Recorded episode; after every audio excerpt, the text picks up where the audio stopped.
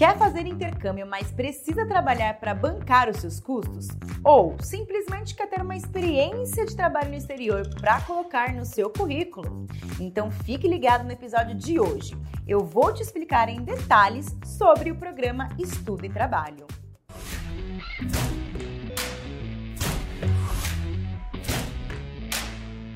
Estudar inglês no exterior e voltar fluente para o Brasil já é um sonho de muitos, mas imagina só você poder trabalhar. Olha o quanto de portas pode se abrir para você. Por isso eu vou te contar quais os destinos você pode estudar e trabalhar, quais as permissões e regras de cada destino, qual tipo de trabalho você pode arranjar ou como conseguir o um emprego no exterior. Mas com certeza a sua primeira dúvida é: Pã, quanto tempo de estudo eu preciso ter para fazer parte de um programa Estudo e Trabalho. Então vamos começar com esse primeiro ponto.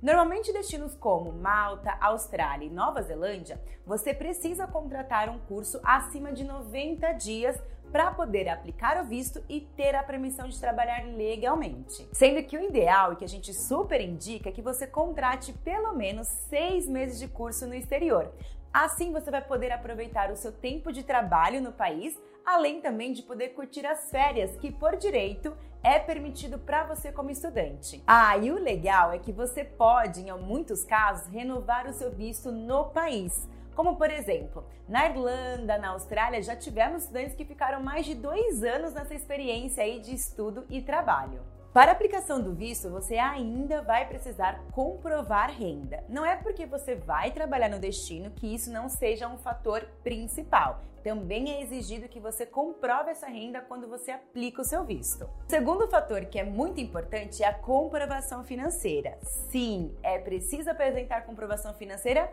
mesmo que você vá trabalhar no país. Isso é muito importante para que você consiga aplicar o seu visto e te dê a permissão para trabalhar legalmente durante a experiência de intercâmbio. E por que, que é importante apresentar a comprovação financeira?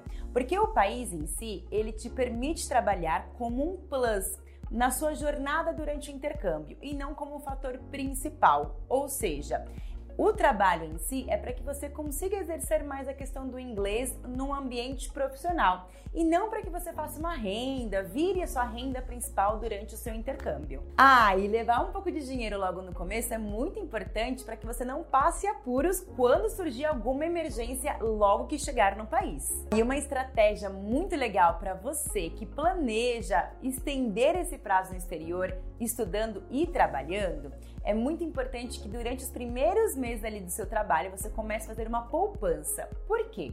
Essa poupança vai te servir como uma comprovação financeira na hora que você for renovar o seu visto, ou seja, fazer uma nova aplicação de visto.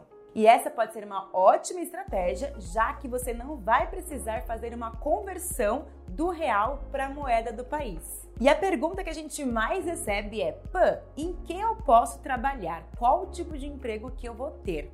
Bom, é muito importante você lembrar que você vai estar numa experiência de intercâmbio.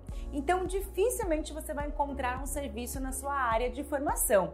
Mas pode acontecer. Lembrando que isso é exceção da exceção. Isso porque, para você encontrar uma vaga na sua área de formação, com certeza vai ser exigido de você o inglês fluente. No geral, os intercambistas encontram mais oportunidades de empregos em serviços como, por exemplo, auxiliar de cozinha, serviços gerais, cleaner, garçom, hotelaria. Inclusive, já vi casos de intercambistas que foram para Nova Zelândia e Austrália e trabalharam até em fazendas. Um ponto muito importante para você entender é que o tipo de trabalho vai depender também do seu nível de inglês. Então, quanto mais inglês você tiver, mais fluente você for, mais oportunidades podem te aparecer. Quando você chega para fazer o intercâmbio, é muito natural que você está indo aprender inglês.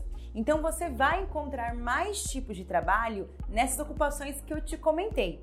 Entretanto, ao passar do seu tempo lá no destino, aprimorando mais o inglês, subindo de degrau para degrau até chegar à fluência, com certeza portas para você vão se abrir. E você pode até encontrar algo na sua área, não somente naquele país, mas ter oportunidade em outros países.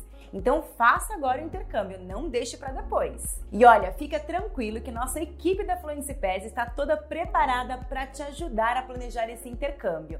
Entre em contato conosco que vai ser uma honra te ajudar a ir para o exterior e realizar mais um sonho seu.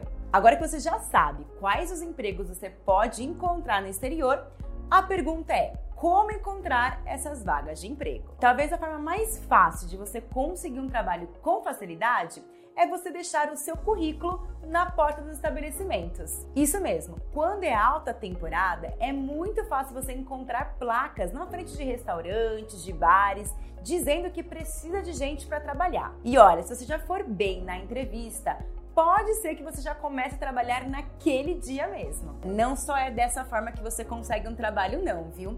Existem muitos classificados, sites mesmo, onde você consegue buscar vagas de emprego. Vou deixar aqui para vocês alguns sites para você já pegar papel e caneta e anotar agora e já se preparar aí para uma entrevista de emprego. Outra forma tradicional para você conseguir um trabalho é o famoso boca a boca. Deixe as pessoas saberem que você está à busca de um trabalho. Então converse com seus colegas de classe, com seus colegas da acomodação, porque normalmente esse pessoal que já está lá já tem uma indicação, conhece alguém que está procurando alguém para trabalhar e aí fica muito mais fácil você conseguir um trabalho rápido. Ah, além disso, sempre converse também com a sua escola ou fique atento no mural de recados. Normalmente, muitos classificados de emprego são colocados lá. Assim você já consegue visualizar algumas vagas, já mandar o currículo e participar, quem sabe, de uma seleção de trabalho. Bom, já que você agora já sabe como conseguir um trabalho, quais os tipos de trabalho, vamos descobrir quais os países e suas regras para que você consiga estudar e trabalhar. São eles: Malta, Austrália, Nova Zelândia e Irlanda. Para você que tem o sonho de estudar e trabalhar na Irlanda, pegue o papel e já anote aí essas dicas. Para você conseguir trabalhar legalmente, ou seja, aplicar o seu visto, você precisa contratar um curso que seja no mínimo 25 semanas, algo em torno de seis meses. E tem algumas taxas adicionais que já são obrigatórias serem pagas para fazer parte desse pacote. Essas taxas obrigatórias consistem em seguro-saúde governamental, taxa de exame final e também o Learn Protection, que é uma proteção do governo para você como estudante. Lembrando que o curso contratado tem que ter no mínimo uma carga horária de 15 horas semanais. E para conseguir aplicar o seu visto, o seu curso tem que estar 100% quitado. No dia da aplicação do seu visto, que é feito diretamente lá no país, você vai precisar levar algumas documentações, como por exemplo, comprovação de acomodação na Irlanda, a carta da escola com o curso e as taxas que são obrigatórias serem aplicadas. Além disso, também você vai precisar levar a comprovação financeira de 3 mil euros e lá você vai pagar a taxa do visto de 300 euros. Lembrando que essa taxa de 300 euros não é devolvida, é uma taxa única e paga. Ah, e um ponto muito legal na Irlanda é que, além de você ficar os seis meses de experiência no próprio país, você ganha mais dois meses de férias. E esses dois meses você pode pode continuar trabalhando. E o tempo permitido de trabalho no máximo é de 20 horas semanais enquanto você estiver estudando, mas pode ser estendido até 40 horas semanais no seu período de férias. Um ponto importante é que o salário lá na Irlanda ele varia de 9 a 12 euros a hora e é pago para você mensalmente. Mas sua grande vontade é estudar e trabalhar legalmente na ilhota de Malta, naquela ilha paradisíaca, já se liga aí nos requisitos. Você vai precisar contratar um curso acima de 90 dias para que seja obrigatório você aplicar o seu visto de estudo com permissão para trabalhar legalmente. Para esse curso é preciso ter no mínimo 15 horas semanais. Além disso, você também vai precisar ter uma comprovação financeira. Essa comprovação financeira consiste em 75% do salário mínimo e tem que ser comprovado para todo o período que você estiver na ilhota. Já em Malta, é possível que você trabalhe 20 horas semanais. Ah, e o salário pago em Malta varia de 5 a 8 euros a hora, mas obviamente que depende da ocupação que você vai estar tá exercendo. Um dos países mais procurados para estudar e trabalhar é a Austrália. Isso porque o país é muito parecido com o Brasil, desde a questão climática, cultural e também pelo incentivo que o próprio país dá para esses programas.